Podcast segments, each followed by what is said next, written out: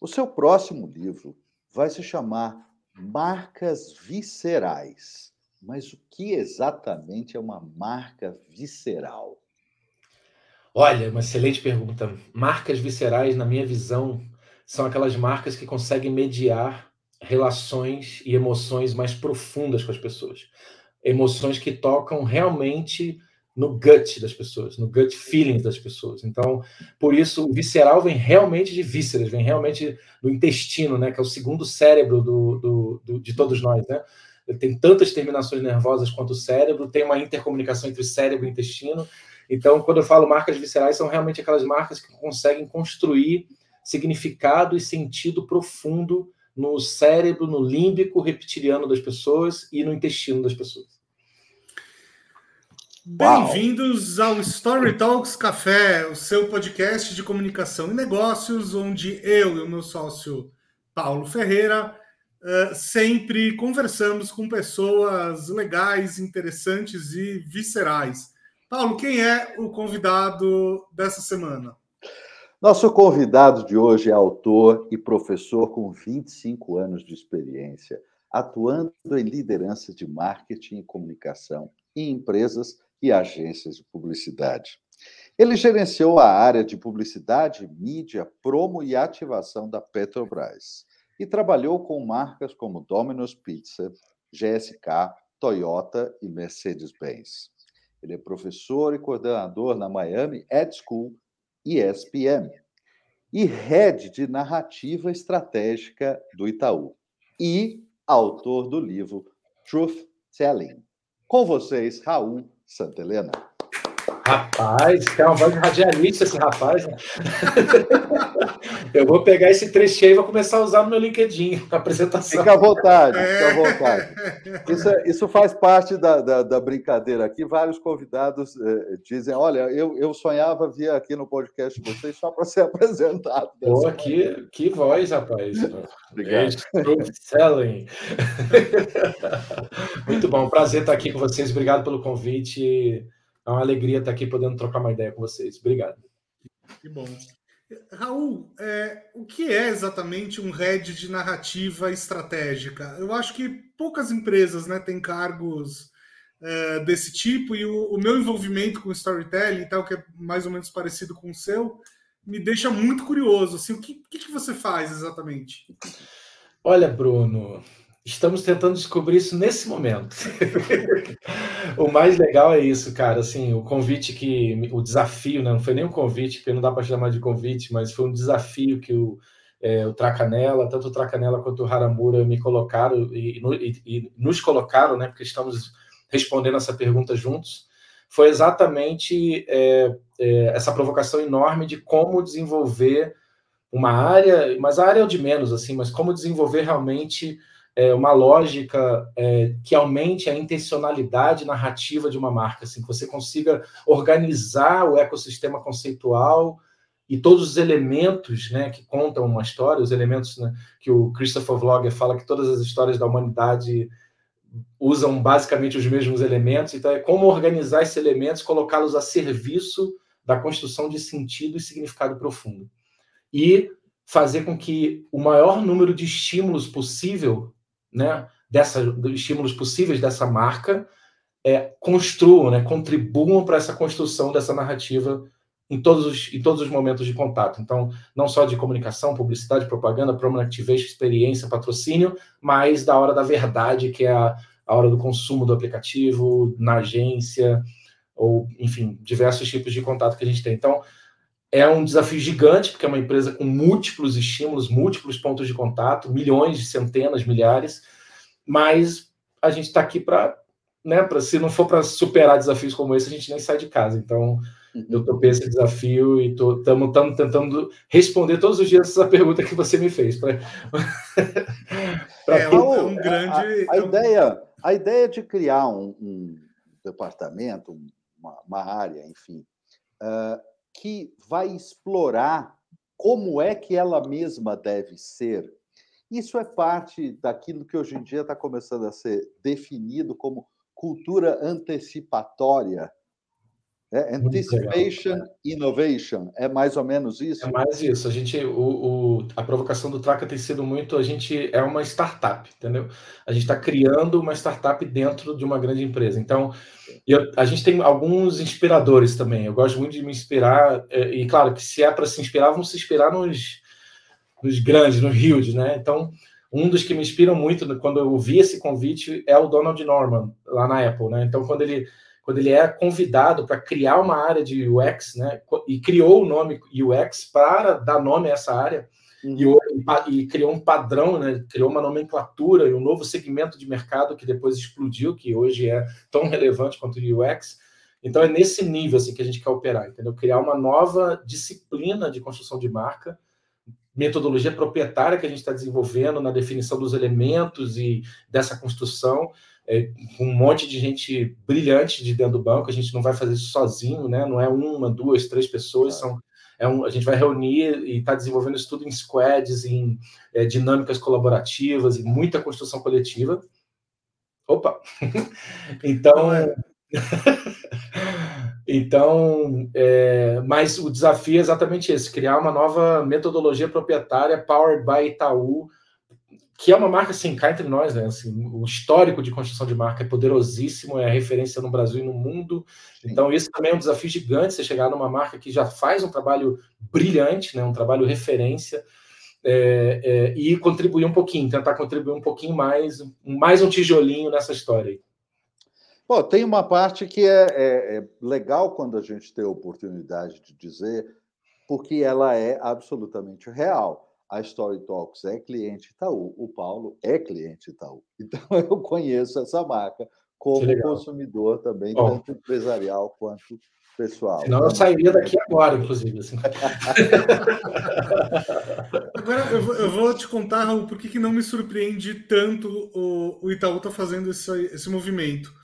Alguns anos atrás, eu recebi uma ligação de um cara que eu não conhecia, que, enfim, alguém me, me indicou para ele e aí o cara fala assim: é, você é o Bruno e tal, do storytelling? Eu falei, é, sou eu. Ele falou assim: ah, eu sou fulano de tal, eu trabalho aqui no Itaú, sou gerente de uma determinada área, e eu queria saber se você teria algum roteirista para me indicar. Aí eu levei um susto, né? Eu falei assim: peraí, o Itaú querendo roteirista, né? Que coisa é essa? Eu falei: olha, até tenho, mas assim, eu, eu preciso entender para que exatamente, né? Porque não é comum um grande banco, ainda mais pensando lá em 2017, 18, que acho que foi quando isso aconteceu. Não era, não era nada como um banco querer um roteirista, né? E o cara falou assim: olha, eu, é, você não pode falar isso, tá? A gente vai ficar, a gente, é, enfim, essa é uma informação confidencial, mas agora já se passaram cinco anos, acho que eu posso falar numa boa. Passou o período de carência, né? De, Passou de... o período de carência, eu posso revelar N, NDA, né? O NDA já venceu já. Exato. E, e, ele vira e fala, fala assim: bom, a gente está fazendo um, um, bot aqui, né, para atender os clientes e tal, e a gente quer que esse bot tenha uma personalidade, né? E eu estou buscando um roteirista para isso, para dar uma personalidade para o robô. E eu falei: nossa, que, que curioso, né? Assim, não vi nenhuma empresa fazendo isso. Então, é. quando, quando eu vi a notícia que você tinha ido para o Itaú, foi a primeira coisa que eu lembrei. Que legal, cara, que relato legal. Tu sabe que ontem teve um amigo que foi no lançamento de um livro de um grande líder de marca no Brasil, que, que não preciso comentar, assim, mas. E aí ele comentou: ah, eu quero um livro para o meu, pro meu amigo também, que está é, liderando a área de narrativas estratégicas lá no Itaú. Aí esse grande líder de uma grande marca do Brasil que lançou um livro ontem falou: Nossa, meu sonho, que legal, queria ter uma área de narrativas também aqui na, na minha empresa. eu vi isso falei, porra, que legal ele falar isso, né? Que legal ele, ele reconhecer isso e, e, e gostar da ideia. Eu achei, achei muito legal também. É. Agora, quando você disse aí que seu, seu papel é, é digamos assim, manter a narrativa, não importa uh, em qual área, né? Não importa em qual ponto de contato com, uh, com o cliente, eu, eu imagino que seu papel, no final das contas, vai ser muito parecido com o que o Kevin Feige faz na Marvel, né? Que, o, que eu acho que assim, a diferença entre a Marvel e a DC Comics, né? Por que, que um universo cinematográfico dá certo e o outro não? É porque existe lá um cara que é o Kevin Feige, que é o cara que dá uma. que cria uma espinha dorsal para as coisas se sustentarem. né? E para as coisas conversarem minimamente. Porque se você pensar bem, a Marvel é uma maluquice, né? Tem personagens que são mágicos, tem personagens que são deuses, tem personagens que são tecnológicos. Como é que você junta tudo isso? E, e dá certo, né? Então, mas o universo Marvel dá certo porque o universo Marvel tem um deus, né? Que é ele. É, é isso. É, exatamente. É exatamente. Já ganhei aqui, já ganhei. O universo da outra, né? É, então, então minha é, pergunta é: você, cadeira, você se sente assim, o Kevin Feige da, da, do Itaú? Não, o Kevin Feige do Itaú é outra canela. Eu sou apenas okay. um dos heróis ali que está tentando ajudar. Ah, justo. Não, mas achei incrível, assim, porque realmente eu não tinha olhado é, tão diretamente para essa referência. Obrigado, Bruno, já ganhei. Oh, imagina. Vou começar a usar isso como referência. O universo né, da Marvel é mais ou menos o nosso desafio, porque ele consegue também fazer isso é, contar essa história em múltiplos filmes, em múltiplas plataformas, em múltiplos pontos de contato. E o nome, né, a palavra, o nome desse game é consistência. Né? Assim, o que a gente está buscando no fim do dia. E, claro, conversão, né, favorabilidade de marca, reputação de marca, e no fim do dia, conversão, vender mais, é, vender com mais qualidade também, não é vender de forma inconsequente, mas vender com mais qualidade, com mais consciência mas o nome desse game é consistência, assim, como a gente consegue fazer, que é uma marca que já tem uma consistência de expressão e de visual, de identidade magnífica, mas como a gente consegue manter uma consistência de abordagem, de conceito, de ideia e de emoção também é, em múltiplos pontos de contato. É, é, é, esse o nome do game, é esse o nosso maior desafio. E, e para quem já trabalhou em agência, né, que foi o, o meu caso e o, e o, do Paulo também. Eu também. É, você também? Então, é, então você sabe como é que funciona, né? Às vezes você tem áreas diferentes dentro de uma mesma empresa. E são pessoas tentando fazer coisas completamente diferentes e às vezes coisas que uh, uh, trazem um certo Entrou conflito choque, ali, né? né? Entra em é, choque, exatamente. E, e, outra coisa que acontece também é assim: é, a marca passou anos construindo numa direção. Aí, de repente, sei lá, muda a gestão do marketing, ou muda o CEO, ou muda alguma coisa e vai para o outro lado, assim como se nada tivesse acontecido. É síndrome, eu chamo de síndrome do prefeito, do prefeito novo, né? exatamente, exatamente. Porque exatamente é, o, o, no Brasil, assim, a gente tem primeiro um perfil muito intuitivo que é louvado, louvável, assim, é, eu acho que temos que ter muito e nos orgulhar do, nossa, do nosso olhar e da nossa pegada intuitiva, criativa, é, mágica mesmo, de, de acreditar que a gente consegue conectar os pontos com sensibilidade, com emoção, com coração, e isso é muito valioso. Mas o, o, nosso objetivo aqui é justamente, quando eu comentei no começo, aumentar a intencionalidade de tudo que a gente faz. Então, para isso é preciso instrumentalizar, manualizar, sem engessar, sem criar chassis que vão, é, é, é, como é que se diz, coibir ou delimitar a criatividade. Não é esse o objetivo. É apenas a gente utilizar essa criatividade, essa intuição canalizada com um número X de elementos, né, um, um ecossistema de elementos que vão ser ativados numa alquimia ao longo do tempo então, essa alquimia às vezes pode ter um peso maior num elemento, um peso maior no outro elemento, mas são os mesmos elementos por 20, 30, 40, 50 anos até a gente atingir essa, essa consistência. Né? As marcas que a gente admira, que a gente paga um pau enorme, Apple, Nike, Patagônia, Dove, são marcas que é, conseguem uma consistência longeva, perene, e é, é isso que a gente busca cada vez mais como marca também. Você, você me lembrou uma experiência é, que tem algumas décadas agora que eu vou que eu vou dividir aqui com vocês. Quando você falou de duas coisas chave, primeiro consistência de uma marca, né? E depois a, a coisa de a gente precisa de uh, balizas manuais, precisa, né? Essa essa ferramenta é indispensável a partir de um determinado ponto, mas ela não precisa, nem, nem pode, não precisa significar engessar coisa alguma. E aí você me fez lembrar, isso, bom, é o final da década de 80, começo da de 90, quando eu trabalhava numa das agências que fazia parte, que era representante da DPZ, e a gente trabalhava para o McDonald's. E várias pessoas do, do grupo criativo envolvido com o McDonald's ficavam, ficaram um pouco preocupadas no início do trabalho com aquela conta, porque assim, não, mas vai vir o um manual, a gente não vai poder fazer nada. Falei, então, calma, vamos, vamos receber o livro primeiro.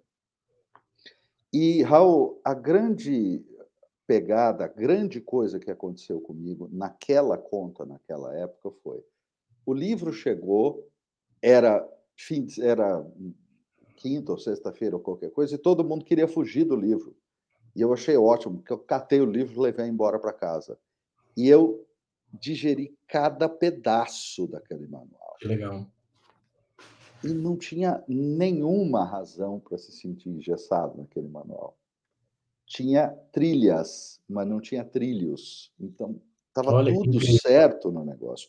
É altamente possível fazer, e a consistência daquela marca, principalmente naquela época, vinha daí, de fazer isso para valer. Né? Não tem outro jeito.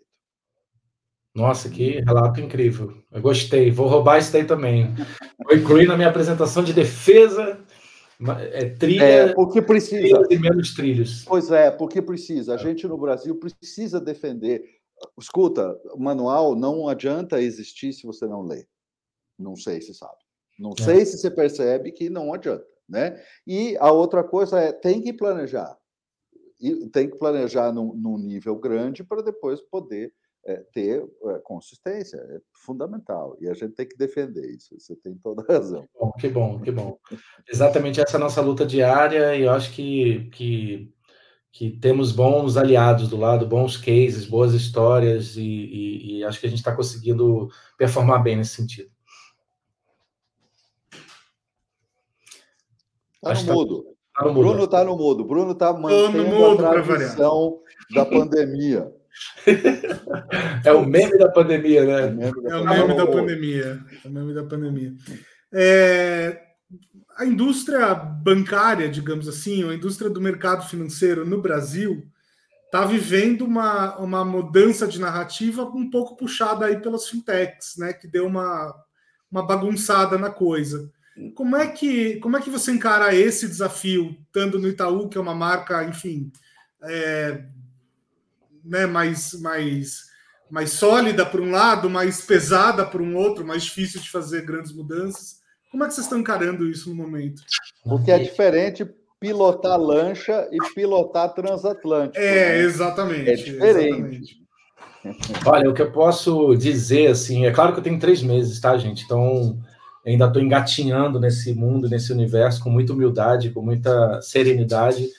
É, mas o que eu posso dizer, assim, embora seja um transatlântico, isso é muito bom, né? Porque quando a gente lida com dinheiro, quando a gente lida com realizações humanas na Terra e na humani uhum. pela humanidade e pelas pessoas, né? Quando a gente lida com trajetórias humanas e com famílias, a gente precisa ter muita estabilidade, muita solidez, muita segurança. Então, ser um transatlântico é muito bom. Só que o que eu posso dizer que eu tenho percebido é, muito fortemente, assim, e talvez eu tenha percebido até isso um pouco antes de eu decidir mudar, decidir vir, e por isso também motivou a minha vinda, é que esse transatlântico está se comportando cada vez mais como um jet ski, assim, uma lancha, assim. A gente vê uma, uma liderança hoje na marca e no banco muito arrojada, muito orientada à disrupção, à autodisrupção. É, isso vai a gente vai, vocês vão começar a perceber isso cada vez mais forte, assim, dando um, um spoiler.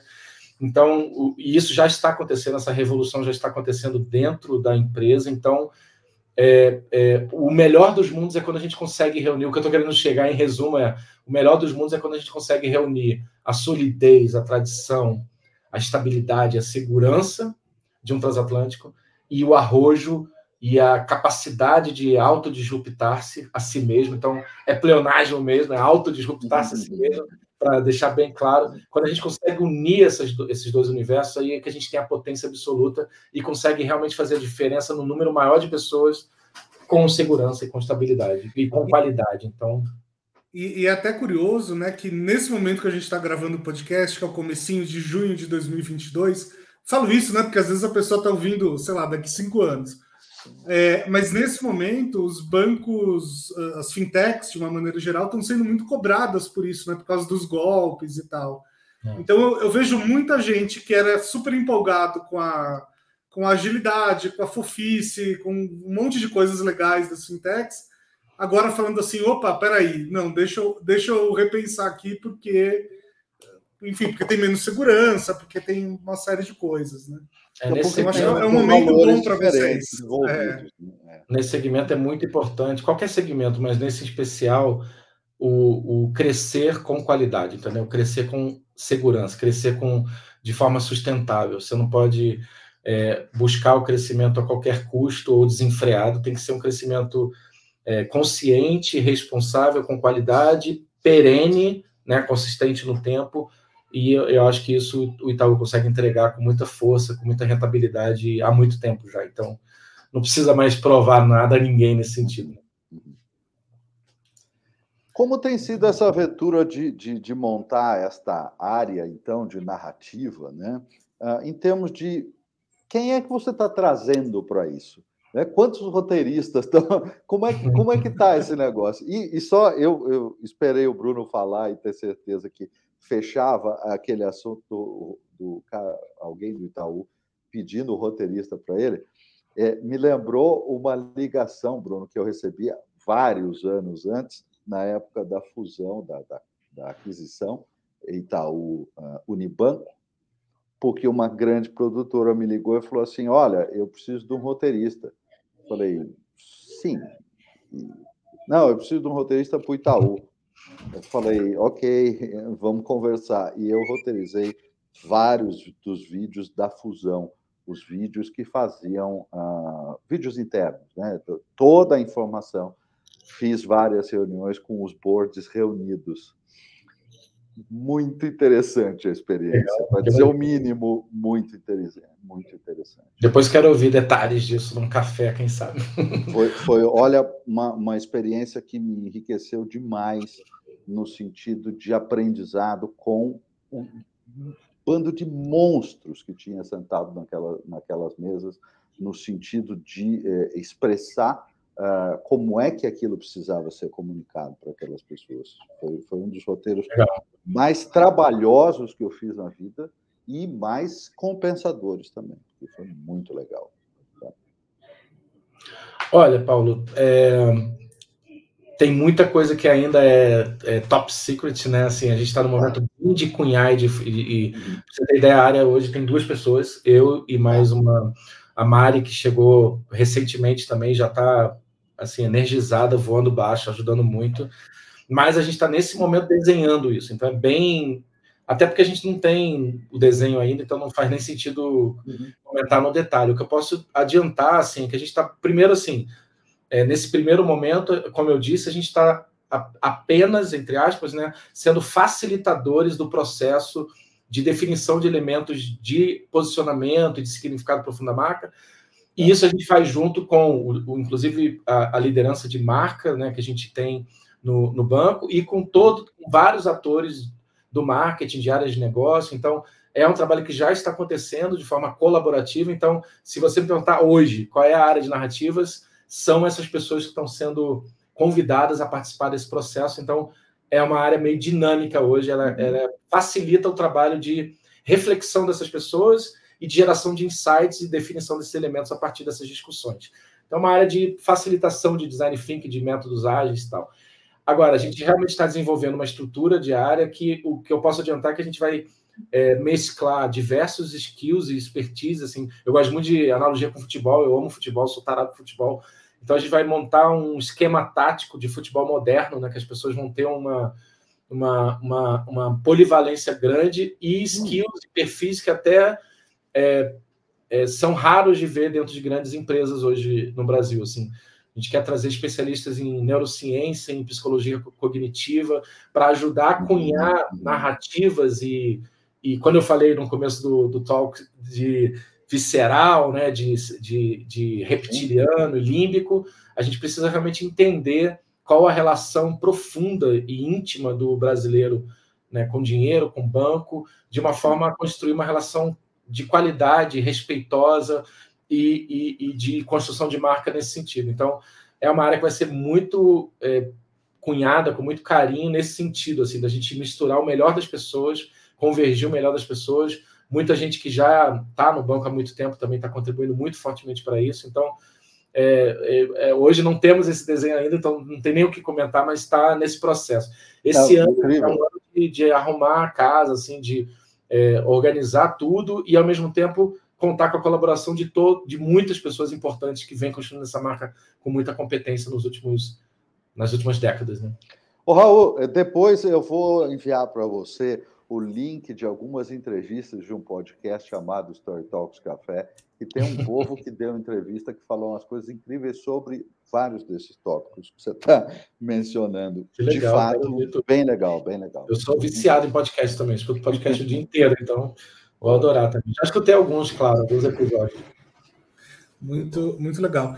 Raul, você é, veio da Petrobras, que né, é uma outra grande empresa, mas é um mundo completamente diferente, né? Uma, uma autarquia, certo? É... é uma, uma, economia mista, né? Empresa de economia. É, empresa de economia mista, enfim. Qual é a maior diferença entre estar num Itaú e numa Petrobras? Olha, Bruno, que pergunta, hein, Bruno? Pô, a gente não combinou essa, hein? a gente não combina nada. A gente, assim. a gente não combinou nenhuma, né? Eu tô brincando, claro. Agora todo mundo vai estar que a gente... Mas é uma pergunta incrível. É para claro que volta e meia eu penso nisso, mas eu nunca pensei nisso com essa né, profundidade, ainda mais na frente de milhões de pessoas aqui, né? Mas. Oh, Deus te ouça, milhões. Deus te ouça, porque eu tenho que vender livros. Maravilha. Vender livros, trufo, olha, né? olha só. eu vou deixar ele aqui assim. Mas, gente, é assim, eu tenho, de novo, né? Eu tenho três meses que eu saí da Petrobras e estou no, no, no Itaú. E o que eu posso dizer primeiro, assim, as semelhanças. Por quê?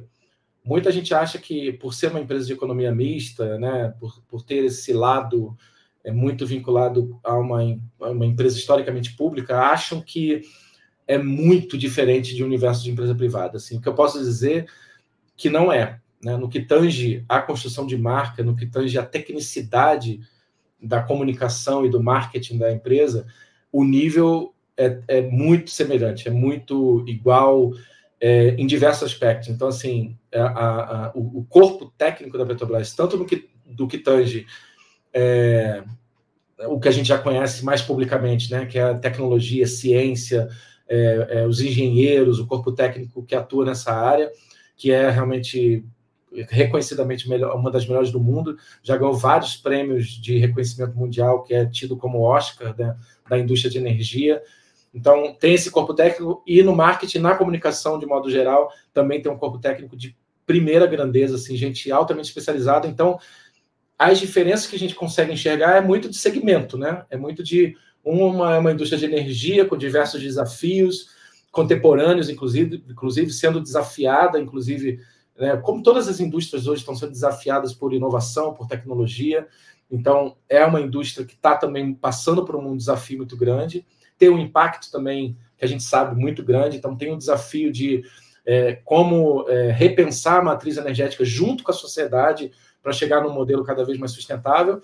E do lado do segmento bancário, a gente já falou um pouco, assim, é um outro desafio completamente diferente. Então, acho que as principais diferenças que eu conseguiria traçar nesses três meses é de diferenças, e é isso que motiva a gente mudar também, né? O que me motivou mudar foi muito para conhecer e dominar e aprender com outro um outro segmento totalmente diferente do que eu vinha trabalhando nos últimos anos. Então, essas diferenças eh, são boas, né? São magníficas assim. Agora, do ponto de vista de tecnicidade, de compromisso, de capacidade de entrega, capacidade de construção de marca até, né? Porque o trabalho que foi feito na Petrobras pela liderança de pessoas incríveis assim.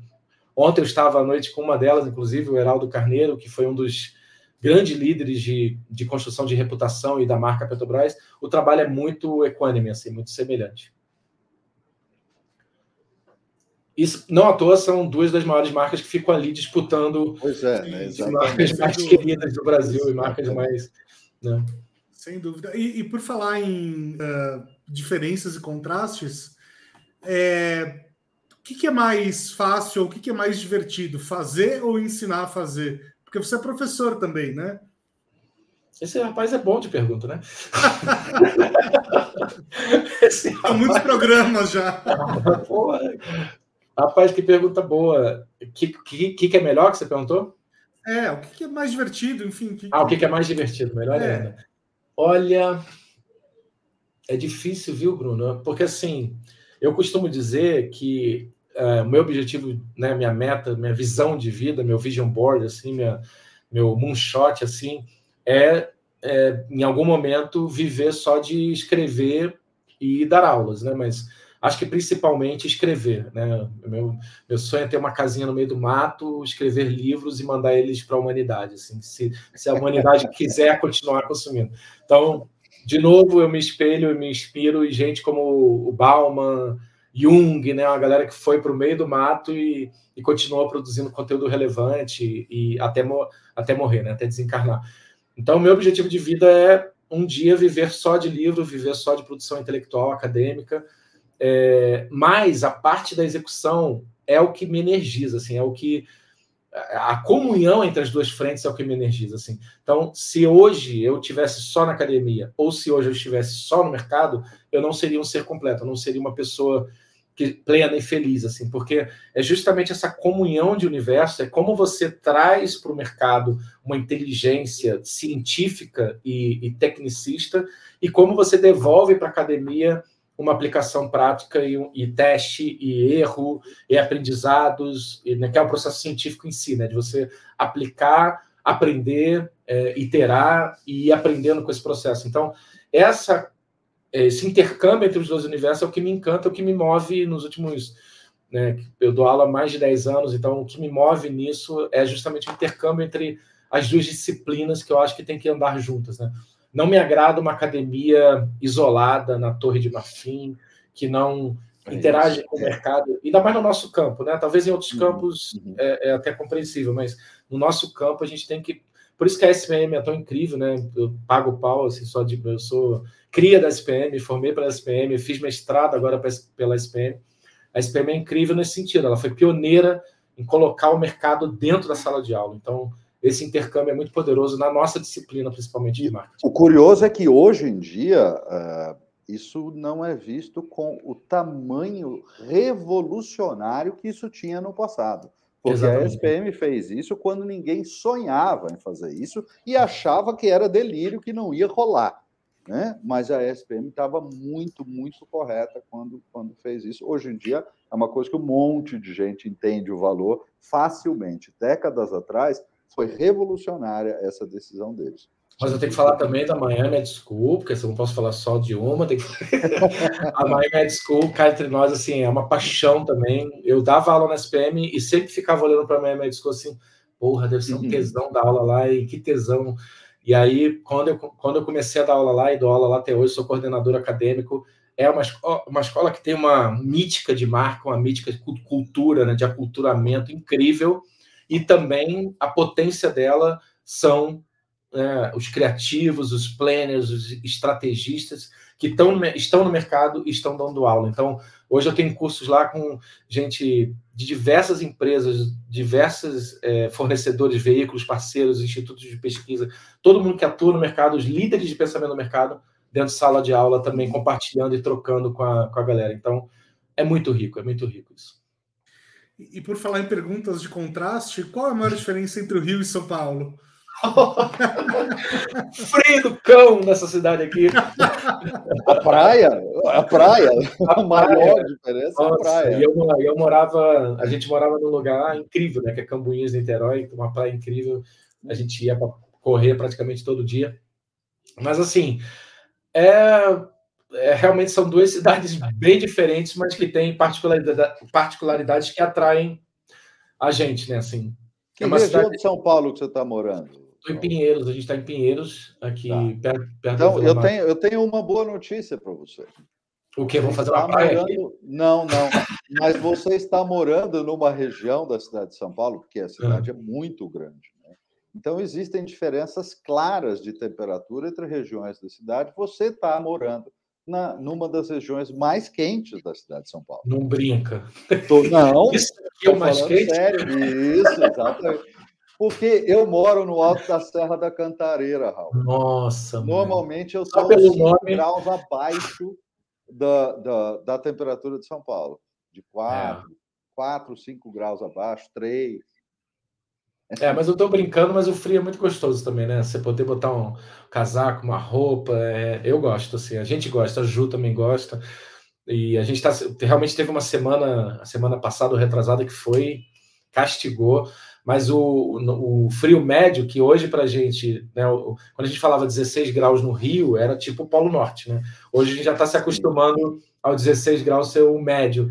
A gente gosta muito de tomar um vinho, né? Comer um queijinho. Então, assim, é muito agradável. E o que, uma das coisas que nos trouxe para cá, além da efervescência do mercado, da academia também, eu, eu, eu, tenho uma meta de fazer um doutorado na USP de psicologia cognitiva que eu estou paquerando. Então, é uma efervescência muito grande que me inspira, que me mexe comigo, assim, de correr atrás de realização. E, ao mesmo tempo, uma cidade muito cosmopolita, a gente gosta muito. Então, esse final de semana foi Pinacoteca, foi sábado no Centro Cultural, no, no domingo Pinacoteca, ver a mostra da Adriana Varejão, que está incrível, que quem não foi tem que ir, porque está incrível. É a maior mostra da Adriana Varejão é, já reunida. E a Antônia também, né, minha filha, que tem, tem vai fazer cinco anos agora, consumir esses estímulos culturais, essa cultura efervescente. Então, isso tudo é muito legal. Então, e o Rio, aí quando tem aquele vídeo no filtro solar que falava disso, de Los Angeles e Nova York, né? Mude-se para Los Angeles, mas, mas não fique demais, senão o coração vai amolecer. E mude-se para Nova York, mas não fique demais, senão o coração vai. Então, toda vez que o coração esfria demais, a gente dá uma passadinha, fica uma semana no Rio. pega uma praia. Então, daqui a pouco a gente vai passar. Agora em junho a gente vai passar uma semana e meia lá no Raul, a gente acabaram as perguntas de contraste, tá? Prometo. É. A gente, a gente abriu medo desse contraste aí. A gente abriu o programa falando do seu próximo livro, com o qual você está trabalhando, né? Marcas Viscerais, mas esse ainda não está à disposição das pessoas. Ah, mas eu queria o falar que um está, e o que está à disposição das pessoas é truth telling. Raul está mostrando aqui na tela a, a, capinha rosa, truth telling, bem grande escrito na frente. E aí, veja só. Editora Voo. A gente está juntando, você está juntando nesse título dois conceitos que algumas pessoas consideram quase opostos: truth, de verdade, e o telling de contação, do, da, da, da, arte de contar a história. E algumas pessoas têm uma quase um sinal de igual. Ah, não, se está contando uma história, não tem verdade aqui por trás. Então, é, ilustra um pouquinho o truth telling, porque é muito relevante isso. Excelente pergunta, viu, Paulo? Excelente. É, bom, a primeira, assim, o termo ele foi roubado, né? Ele foi inspirado, vamos dizer assim, da indústria, da, da indústria médica, né? É um termo muito usado na indústria médica. O truth telling para o médico é quando ele tem que dar uma notícia grave, né, para uma família, para um familiar ou até para o paciente. E aí eles pregam muito a coisa do truth telling. Parece que dá isso na faculdade, inclusive, que eles têm que ser realistas, né? Ele tem que ser franco e realista ali, sem rodeios com as pessoas. Então, eu me inspirei muito nisso porque a gente está vivendo um tempo em que cada vez mais as marcas estão sendo cobradas e exigidas, né? E, e, e realmente exigidas com afinco para que elas tenham uma atitude mais humana, mais autêntica e mais verdadeira, né? Uhum. Isso não quer dizer, e aí eu vou te responder diretamente, isso não quer dizer não lançar mão de recursos lúdicos e narrativos. Isso não quer dizer. Exato.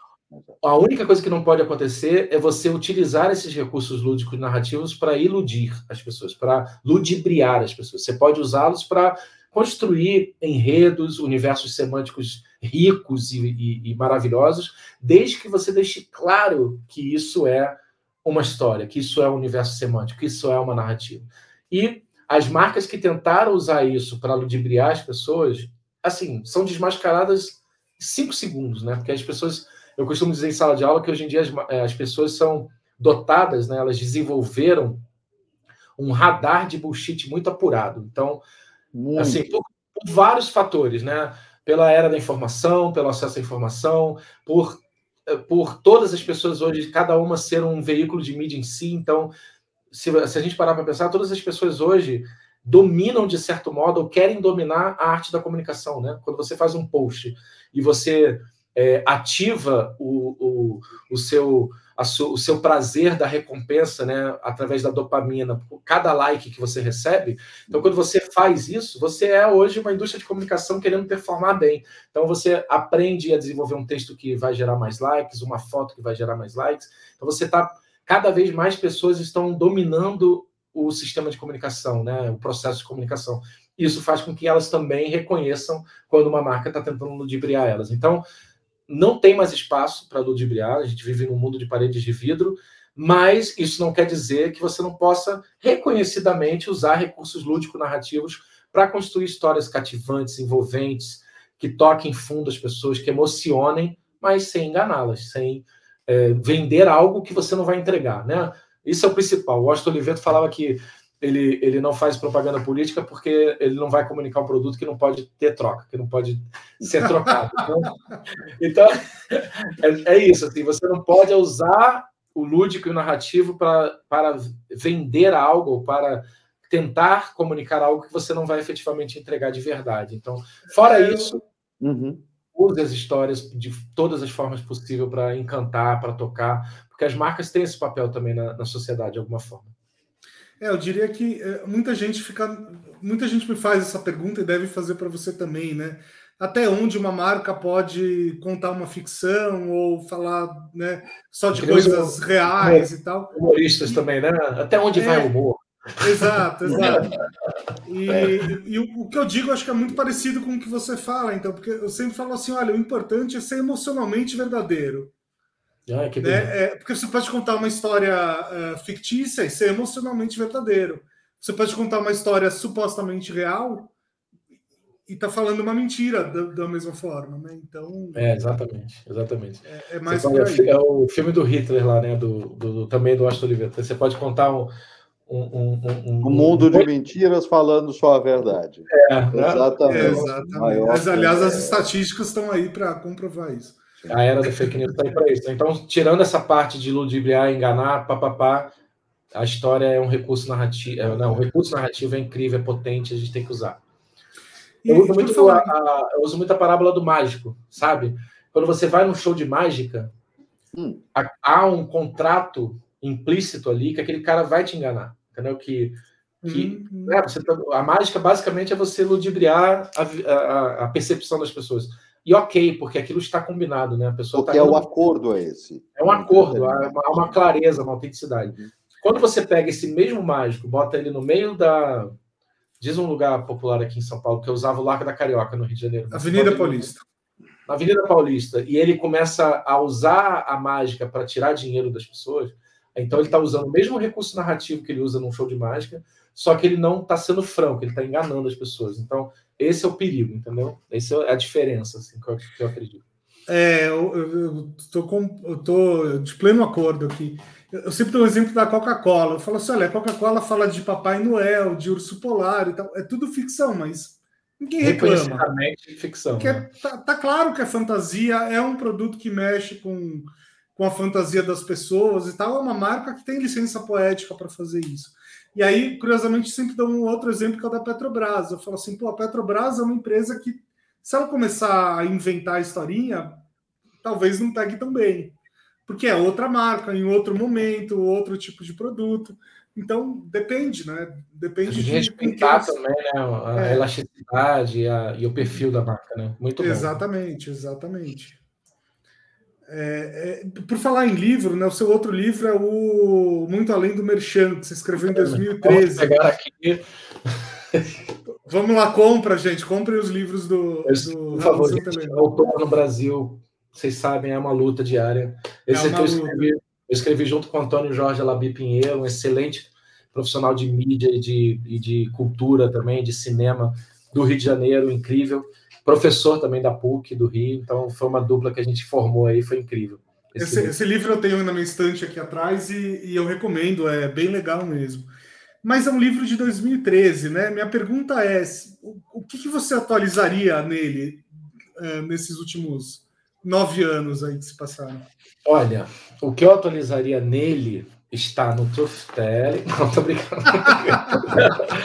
não, e no Marcas Viscerais. E no Marcas Viscerais. É por isso que eu estou lançando outros. Não, mas sem sacanagem, sem brincadeira, é mesmo. Porque assim, a ferramenta, porque eu só é, explicando, né, para quem não conhece, muito além do Mexão, é um livro que trata sobre o uso do entretenimento é, como ferramenta de marketing, de construção de marca, né? Então, e, e, ele foca muito em cinema, o uso do product placement em cinema, na, na, no cinema americano, no cinema brasileiro, é, como construção de marca. E ele é, é, quase que um livro guia, né, manual. Ele, ele meio que tenta ensinar a fazer isso. Então, ele é um livro muito técnico, um livro muito de, de ferramenta, né? Quando eu vou para o Truth Telling, ele, ele, o Muito Além do Mexer também fala sobre construção de marca. O Truth Telling já eh, traz isso para a contemporaneidade na questão de você ser verdadeiro, né? E o Marcas Viscerais traz a questão de você cada vez mais ter que ser mais profundo e mais visceral do ponto de vista até cerebral né, nesse processo de construção de marca. Então, o que eu atualizaria no, no, no Muito Além do Mechan é muito menos a questão da ferramenta, porque eu acho que a ferramenta, inclusive no Brasil, evoluiu muito menos do que poderia ter evoluído nesse, nesse Inter e nesse tempo. É uma pena, porque as pessoas poderiam ter lido mais o livro, poderiam ter seguido mais o que está aqui, mas a ferramenta, infelizmente, e a gente também tem uma, um processo de destruição da cultura no país, então isso atrapalhou também muito esse, a, a, ferramenta em si, né? Porque para ter o product placement você tem que ter cinema, né? E, e o cinema está totalmente destruído no país, mas de certo modo a ferramenta em si eu não atualizaria muita coisa, a não ser que a gente fosse para outras plataformas, né? Game, de forma mais aprofundada, né? Game, redes sociais, é, é, creators, economy, de, de modo geral, aí daria para dar uma boa atualizada, viu, Bruno? Mas do ponto de vista de product placement em cinema, acho que a teoria está aqui e o que eu traria de novo é justamente como aproveitar essas oportunidades no cinema para construir marcas mais verdadeiras, mais autênticas, mais consistentes e mais viscerais, entendeu? Acho que eu consegui já... dois três minutos agora, hein? E, já que a gente deu essa passeada, eu vou primeiro vou concordar totalmente com você que é uma é um, é um, é desalento o estado da produção cinematográfica brasileira neste momento. É. Mas aí a pergunta que vem em seguida é: o streaming pode ajudar a salvar isso, a criar rumo para isso, a criar alternativa para isso? E tem um espaço uh, que basicamente ainda é um deserto nessa produção, na inserção de merchandising, do product placement, né? Exato, excelente ponto, viu, Paulo? E a gente está assistindo os ciclos que o mundo dá, né? Que a vida dá. A gente está vendo agora os streamings é, voltando a considerar, voltando a considerar não, né? Vão implementar é, formatos de pacotes com propaganda, né? Com que a propaganda que eu imagino que vai ser o break antes, né? O, o pre-roll lá, tal. Não sei que formatos que o Netflix vai explorar, que o Disney Plus vai, vai explorar, mas eles já assumiram que vão ter que recorrer ao, ao, à propaganda, né? É basicamente o que eu conto no livro, assim, né? A gente vive hoje um encontro de necessidades de duas indústrias, né? A indústria da publicidade precisando angariar mais atenção. E essa atenção ela não é mais só conquistada por dinheiro, por compra de eyeballs, né? Porque as pessoas estão cada vez mais dispersas, pulverizadas. Eu costumo dizer que as pessoas estão é, vivendo no meio de uma tempestade de areia, de estímulos, né? São mais de 5 mil estímulos de marca por dia, mais de 100 mil palavras que passam impressas na frente dos nossos olhos. E, como autor, infelizmente, a maioria dessas palavras não está num livro, a gente sabe disso, estão na, nos feeds, passando na nossa cara. E o nosso cérebro continua com a mesma capacidade de processamento, 123 bits por segundo. Né? Ainda não encontraram uma forma de expandir a capacidade cerebral. Né? O, o, Muito o, importante. O Halley fala isso lá no livro Flow, ele fala isso, 123 uhum. bits de informação. Então, é um desafio enorme de você conquistar a atenção em meio a essa tempestade de areia, né? E os grãos de areia das marcas são justamente aqueles que caem no olho que a gente não quer, né? Que a gente quer, a gente quer ver os grãos de areia hum. dos estímulos de humor, família, né? Entretenimento e tal. E aí, por isso, a gente junta com outro problema que é o desafio de monetização da indústria cultural e da indústria de entretenimento.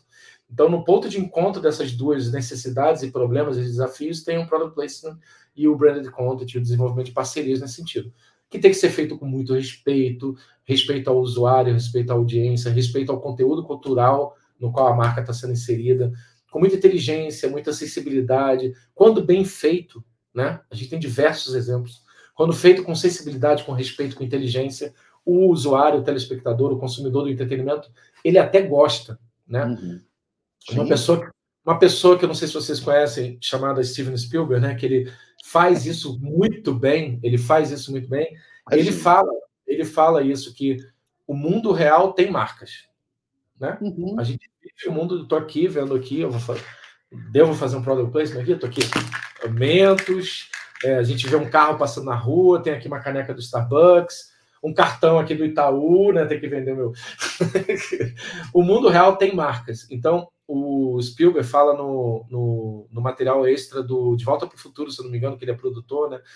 Ele fala que o mundo, o mundo do entretenimento também precisa de marcas para trazer verdade, para trazer realidade. Conexão, né? As pessoas olharem para aquilo e, olha, poucas coisas são mais maravilhosamente bem colocadas. Uhum do que aquela pizza que se faz automaticamente no De Volta para o Futuro. É, o, o tênis da Nike. O tênis da Nike. Assim, Maravilhosos. Isso, as pessoas adoram, as pessoas desejam aquele tênis, Sim. inclusive, que a Nike lançou anos depois, né? Então, assim, é, a, a, vida como, é, retratada nos filmes também precisa de marcas.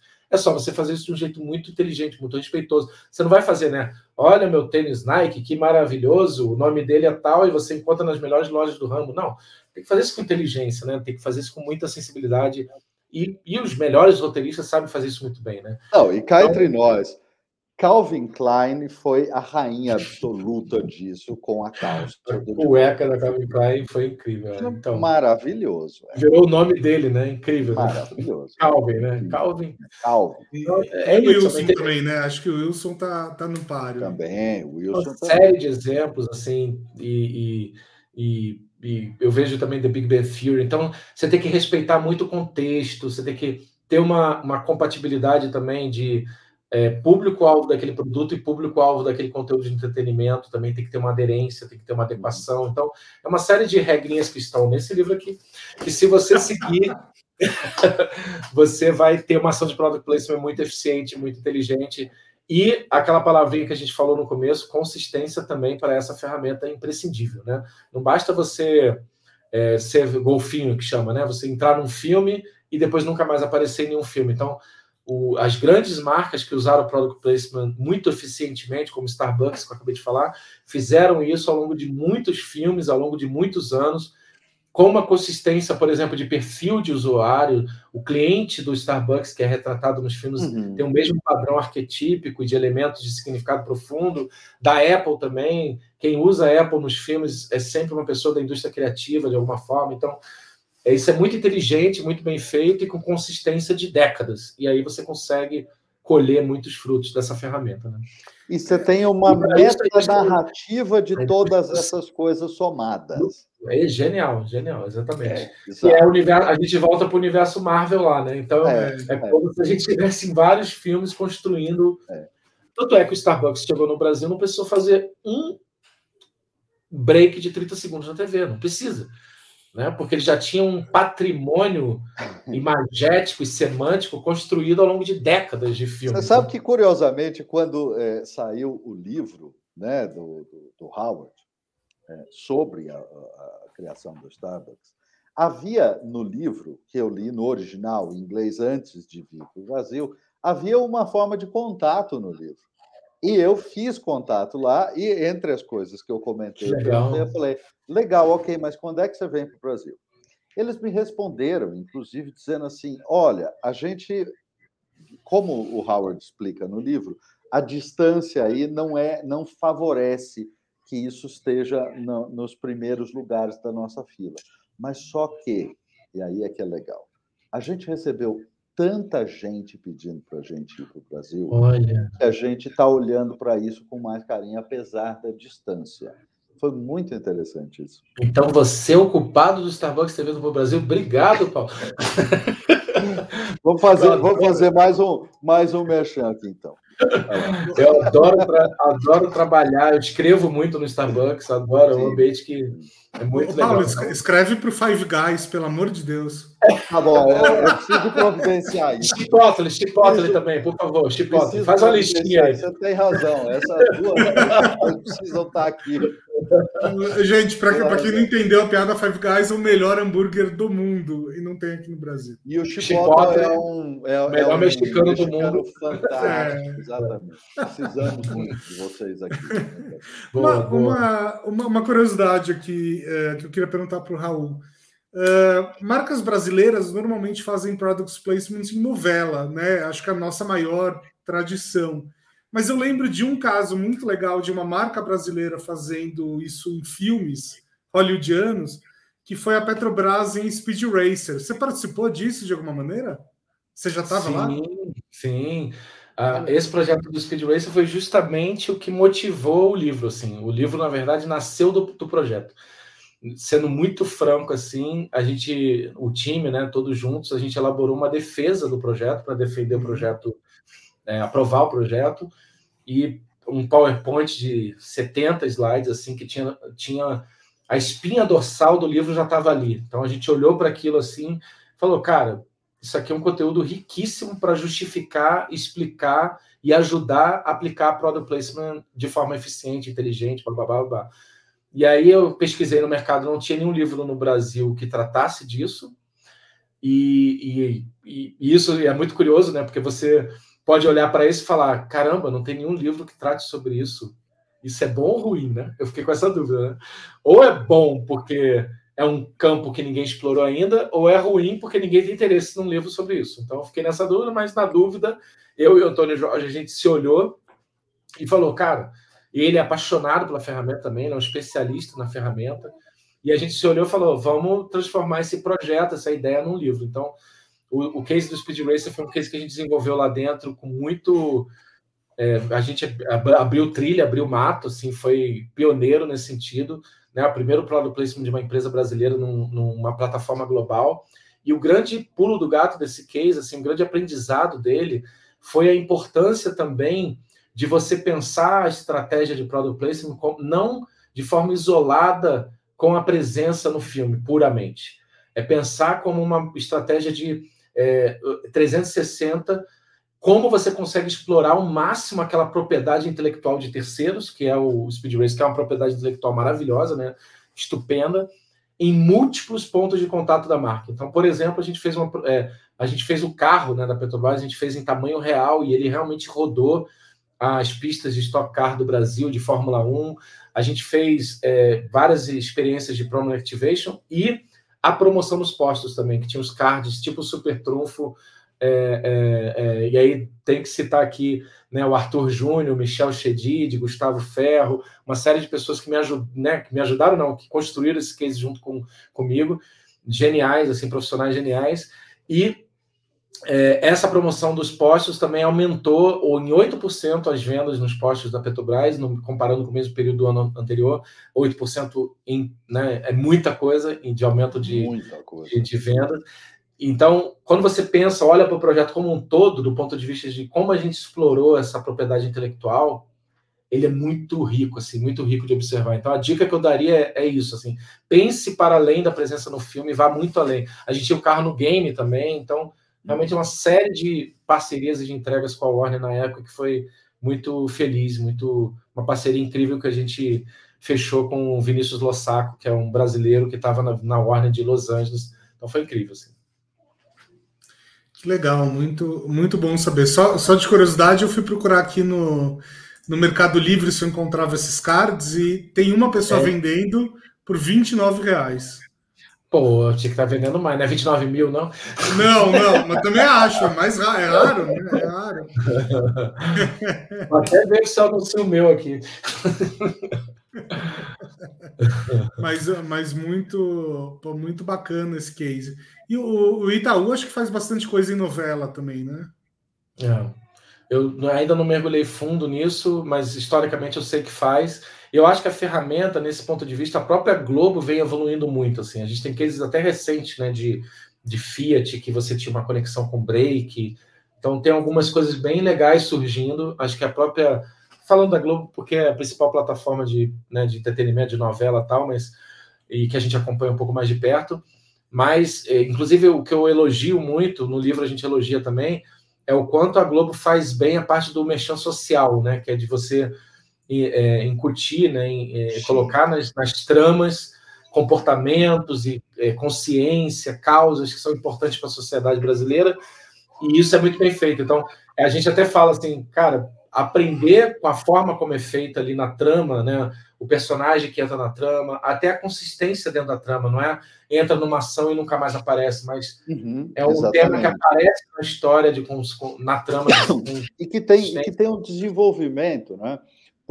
Porque você necessariamente traz aquela problemática que em algum momento é uma problemática nova, digamos assim, né? Traz aquela problemática, ela acontece através de um personagem, mas ele tem uma jornada dentro da, da, da, da dramaturgia. E, e, é isso que precisa ser buscado com qualquer coisa que você queira colocar lá. Né? Que, que não fica exista, do nada, né?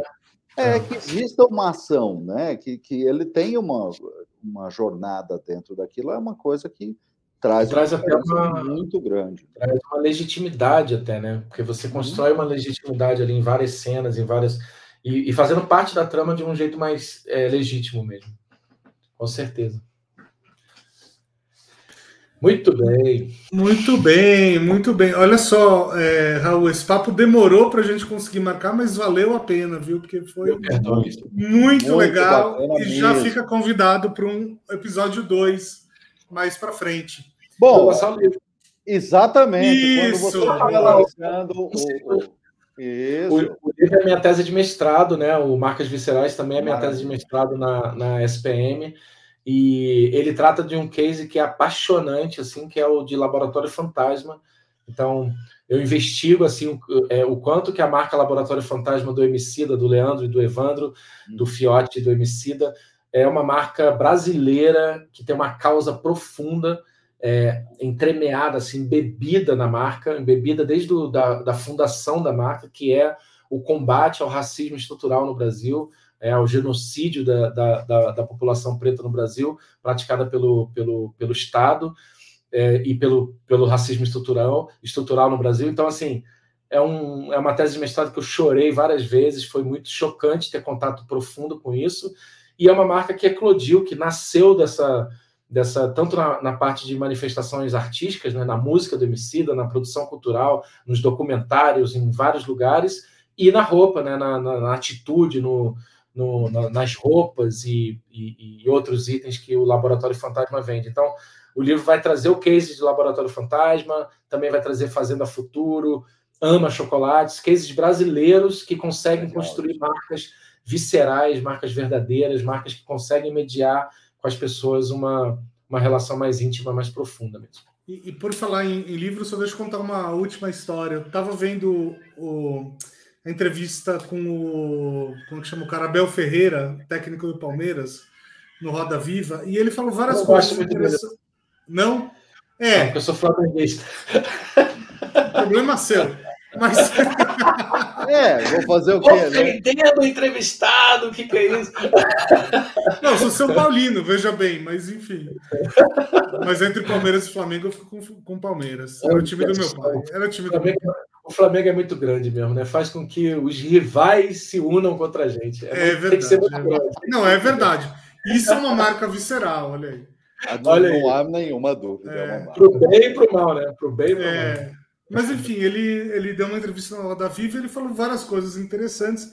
E uma das coisas que ele falou é que quando ele foi, né, quando ele recebeu o convite para vir para o Brasil e tal, uma das primeiras coisas que ele fez foi procurar livros técnicos né, que falassem de, de uh, do ponto de vista técnico de treino de futebol. Uh, e ele não encontrou basicamente quase nada. Ele encontrou algumas biografias e tal, uhum. alguns livros que contavam histórias de treinadores, mas não que falassem da parte uh, técnica, né? E aí ele meio que fez uma crítica ao, ao país por causa disso. E realmente, eu, eu, por acaso, eu comprei seu livro um bom tempo atrás e uns meses atrás uh, bem recentemente, eu tive um, uma luz de falar assim: não, deixa eu ver se tem algum outro livro né, sobre esse mesmo assunto. Não encontrei no Brasil e é muito difícil de encontrar lá fora, inclusive. Né? Então, quero, quero te parabenizar aqui, porque você é um cara que tem a ideia e coloca no papel. E é muito Legal. importante ter esse registro, muito. não só no nosso país, né, mas enfim, em qualquer lugar, em qualquer mercado. Isso é, é muito legal. Obrigado, Bruno. Eu, eu, brinquei com a Bel, mas eu, eu gosto muito dele do ponto de vista até, como eu disse, eu faço muito paralelo do futebol para o mundo de marcas e mundo de marketing, e ele traz algumas inspirações muito fortes, assim, né? Aquela coisa do... Como é que é o nome do livro? É, é... Pense, pense frio, coração que cérebro frio, coração, coração quente, alguma coisa assim. É. É muito legal. E eu vi essa, essa. Hoje eu vi no LinkedIn alguém postando, inclusive, essa história também do, do, do livro. E eu faço paralelo exatamente que você está fazendo para o mercado mesmo de marketing e construção de marcas. assim. E eu falo isso, agora eu não sei qual dos dois, tá? O Sibobel fala nos dois, mas eu falo talvez no Truth Tell. Agora vocês precisam comprar os dois livros para conseguir ah, achar a informação. Viu? Mas eu falo isso, acho que no começo do livro eu falo: é, é, profissionais, líderes de pensamento do mercado, escrevam mais. Deixe um legado, entendeu? Indispensável. Profissionais maravilhosos do mercado, não só nas agências, né? porque a gente tem até alguns livros, né, o Washington Oliveto, ou uma coisa ou outra assim, que são muito bons, mas profissionais, líderes de marca que são incríveis, têm histórias incríveis, aprendizados incríveis para contar. Escrevam mais, não fiquem só nas redes sociais, que é muito importante, que é maravilhoso, constrói cultura, mas o livro é uma plataforma ainda que consegue uma, uma, uma, uma longevidade, uma legitimidade e, e, uma perenidade muito importante para espalhar né, e manter o conhecimento vivo. Então, excelente, Bruno. Vamos pedir aqui, aproveitar esse canal riquíssimo aqui, com milhões de pessoas. Deixe seu like, sigam o canal e escrevam livros. Então, Olha, só, só para deixar claro o quanto a gente concorda com você, eh, Raul, nós temos dois livros que nós estamos escrevendo. Olha o duro é o tempo de produção, dado o volume de trabalho, graças a Deus. Mas a gente está produzindo os dois livros que nós, que nós estamos criando. Você acha que tem um intervalo de cinco anos entre um e outro? Porque... Não, pois é, exatamente, né? Porque a gente não. Né? Se não fosse, se fosse só livro, ela lançava um por ano, né? Mas infelizmente, tá. infelizmente ou felizmente, não vai reclamar. A é, gente trabalha muito, mas. Quando você realizar seu sonho de morar na cabana, aí você pode. É, Dia lá na cabaninha, eu vou fazer isso. Se Deus Exatamente. Quiser, é, Raul, é... antes, de, é, antes de encerrar, a gente sempre deixa uma janela aí para os nossos convidados falarem o que quiserem. Então, pode fazer seu jabá do livro de novo, pode dar uma dica cultural, pode, pode falar onde as pessoas te encontram, enfim, é, pode fazer propaganda do Itaú, o que você quiser. Espaço é o seu. espaço é seu. ah, já fazemos muita propaganda do livro, do Itaú. Acho que vou falar do, do, dos cursos, né? Assim, eu acho que é, eu estou com um curso proprietário que eu lancei né, é, recentemente de construção de marca também lá no meu Instagram, se quiser dar uma conferida. Quem quiser aprender a construir marcas com significado profundo, tem muito do conteúdo do livro, do, inclusive o nome do curso é o mesmo do livro, Marcas Viscerais. E, e, e quiser trocar dentro de sala de aula, é um curso ao vivo, não é gravado, é, é realmente para ajudar a espalhar mais esse conhecimento e eu também é, é, é, ter uma troca, né? É importante dizer que o curso é feito na, na mesma metodologia, não, na mesma modelo de comercialização chamado One for One, que é o modelo do Blake Mykowski, da Tons. Né? Não sei se vocês é, recomendam esse livro também. Uma dica de livro, além dos meus. Depois de comprar os meus, vocês podem comprar o livro do Blake Mykowski, que é Start Something That Matters, que é Comece algo que faça diferença no Brasil, editora Voo também. E o Blake criou a Tons, que é no modelo do One for One. Então você compra uma alpargata, e ele doa uma pargata, um sapato, né, para uma criança descalça na Argentina. Então eu lancei o curso no mesmo modelo, então a cada matrícula paga eu, eu abro uma matrícula social 100% gratuita para um aluno que não, uma aluna ou um aluno que não teria não, não, não teria como pagar nesse momento. Então, é, tá lá no Instagram, e além disso, assim, obrigado por eu estar aqui. A dica que eu já dei a dica da Adriana Varejão na Pinacoteca de São Paulo também. Verdade. Muito imperdível, assim, uma experiência, um programa incrível. é tocante, assim, a forma como. Foi lindo também, porque eu postei uma foto no Instagram, no Stories, é, com a Antônia na frente dos azulejos, né, dos azul, azulejões lá da, da, E a própria artista compartilhou isso no, no, Instagram dela, então foi bem legal. A Antônia ficou encantada com, com as obras dela, tem muita crítica ali também, muita. É um aprendizado, assim, de, né, da sociedade brasileira muito grande, ela critica muito a sociedade brasileira em muitos aspectos, a colonização portuguesa, várias coisas. Então, assim, não percam Adriana Varejão, apoiem a arte nesse país, consumam arte, consumam livros, cinema, que a gente já falou. Então, é isso que faz uma sociedade realmente ser justa e ser é, defender também a sociedade, a cultura brasileira no, no, mundo, né? De espalhar mais a nossa cultura, o nosso modo de ser. Só a cultura tem esse poder, né? Maravilhoso. Poucas vezes alguém usou tão lindamente esses quatro Parabéns. Falei muito, falei muito. Não, muito bacana, muito bacana. Muito bem. Raul, muito obrigado. E já está convidado aí para uma parte 2. Quando seu é livro. Só avisar que a gente é. vai fazer o seu lançamento aqui. Semestre, se Deus quiser, vamos lançar esse livro aí. A gente volta com o maior prazer. Ótimo. Beleza. Vai preparando as perguntas aí, antagonistas. Como é que é? Pergunta. As antagônicas. antagônicas. Contraste, é, é, contrastes, contrastes. Isso. Pensando mais uma meia dúzia, Bruno. Maravilha. É, até mais, gente. Tchau, tchau. Obrigado, Paulo. Obrigado, Bruno. Obrigado, gente. Obrigado. Obrigado.